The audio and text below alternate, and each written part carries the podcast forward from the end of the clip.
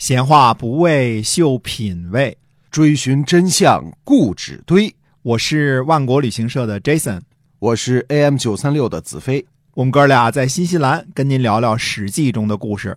各位亲爱的听友们，大家好，欢迎呢继续收听我们的节目，由新西兰万国旅行社的 Jason 为您讲的《史记》中的故事。那么，万国旅行社呢，是我们新西兰本地的这样的一家良心旅行企业啊，我们是携程网上唯一没有差评的。您可以呢搜索一下我们的公众号，就是新西兰万国旅行社。做旅游呢，我们是认真专业的。对，今天在中国我们这个名气啊没有那么大啊，但是在新西兰华人这儿是家喻户晓，没错啊，打听打听都知道啊。是的，那么接着讲这个《史记》中的故事啊。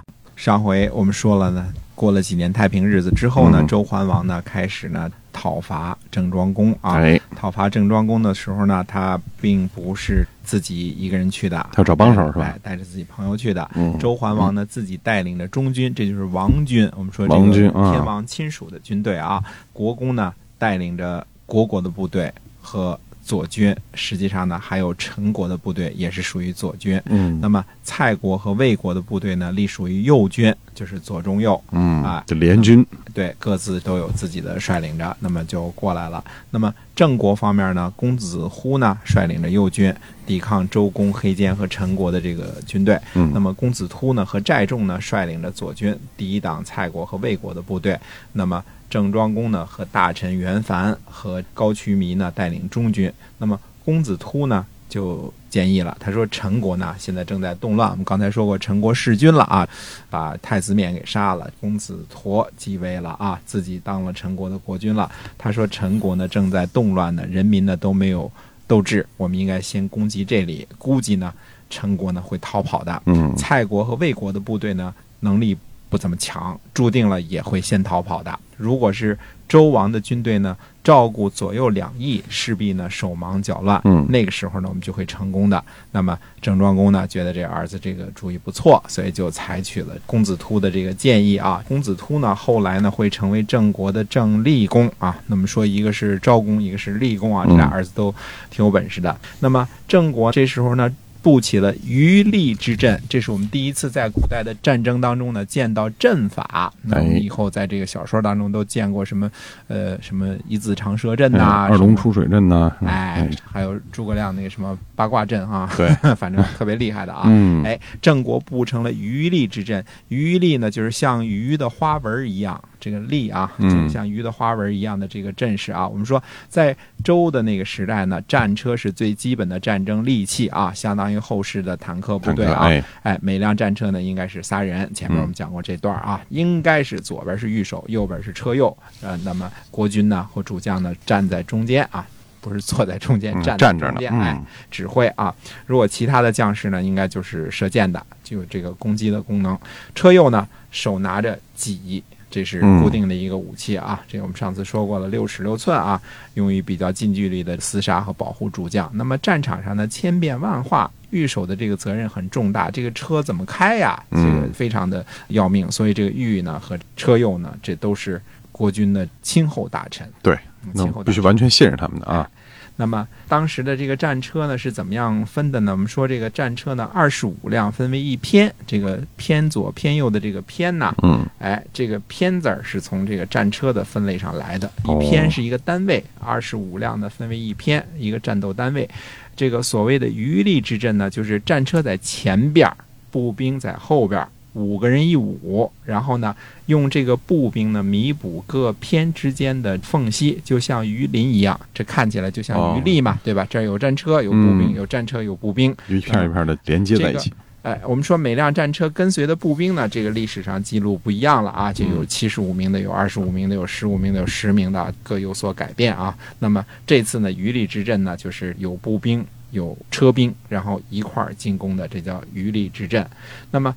周和郑的战争是在什么地方打响的呢？就是在一个地方叫做虚葛。那么虚葛这个地方呢，是这场战争的就叫虚葛之战，是天王就是周王室和郑国这个天子和诸侯发生的一场战争啊。嗯那么这个虚葛之战呢，从这个时间上推断呢，应该是在秋天，因为那年夏天的时候啊，这个记载呢，郑庄公和齐僖公一块儿还去晋国视察去了呢，对吧？嗯跟晋国那儿准备琢磨人家呢，算计人家呢。结果之后呢，两方的军队呢，就在虚葛这个地方呢，就开始相遇了。这个虚葛在什么地方呢？现今呢，在河南的长葛东北，就是葛呢，还是那个葛啊？嗯在这个地方就遭遇了。那么郑国呢，就命令呢左右两翼啊，这个呃开始击鼓进兵，从两翼先开始这个打。结果呢，陈国、蔡国和魏国的部队呢不负众望。率先逃跑，就剩下这个国公没提啊，国国的部队没提，中间的周王军队呢也开始乱了。嗯那么郑国的军队，你想这两边打仗本来是三队，对吧？左右两侧都已经花了了，郑国呢就变成包抄的这种形式了，从两侧呢开始夹击。那么周王的军队呢也打败了，这这个时候军心就不稳了嘛。而且呢，郑国的一个大臣呢叫祝丹，一箭射中了周桓王的肩膀，嗯。哎，差一箭，神箭手啊。嗯。那么周桓王呢受伤不重，还能够指挥军队。那么朱丹呢就要求他说，趁机呢我们要追这个周王的军队啊，等于说那边打败了，你往后边追是最容易打的时候嘛。嗯，郑庄公呢说了一句什么话呢？说这个叫停吧，不要追击了，啊不要追了哎嗯说君子呢不要凌驾在地位高的人之上，哪里敢欺凌天子啊？那哦，我们只是自救而已，能够打胜了就相当满足了。哎，自卫战啊，就等于放了这个周天王一马。嗯，这个没有穷追猛打哎是吧？嗯，对，等于是这个落水了，也也没有打，嗯啊没有追击啊，对就是饶了周天王了。这天晚上呢，郑庄公呢还派遣谁呢？派遣这个大臣寨众啊，去慰劳周桓王，还有周王左右的将领，嗯肯定带着带着香蕉、苹果什么的，哎，还挺仁义啊，哎，挺仁义，啊嗯这挨了我们一剑啊，嗯吃点苹果，哎消消气儿，啊，败败火。疗疗伤是吧？就这意思，哎，所以呢，我们看呢，要说郑庄公呢做的还是相当的就够面子，就说第一嗯我没痛打落水狗，对是吧？我放了你了哎，留了个面子。第二呢，晚上我还送二斤苹果看看你去，那就慰劳一下王左右的这些国公啊，什么黑监呐、这些人啊。那么这场仗呢，就是以周天王的这个联军的这个失败呢而告终了。这场仗呢。历史上呢众说纷纭啊。第一呢，诸侯敢于起兵抗击天王，这就是嗯不臣啊。这这对这就是怎么说呢？就各自有各自的看法，各自有各自的说法。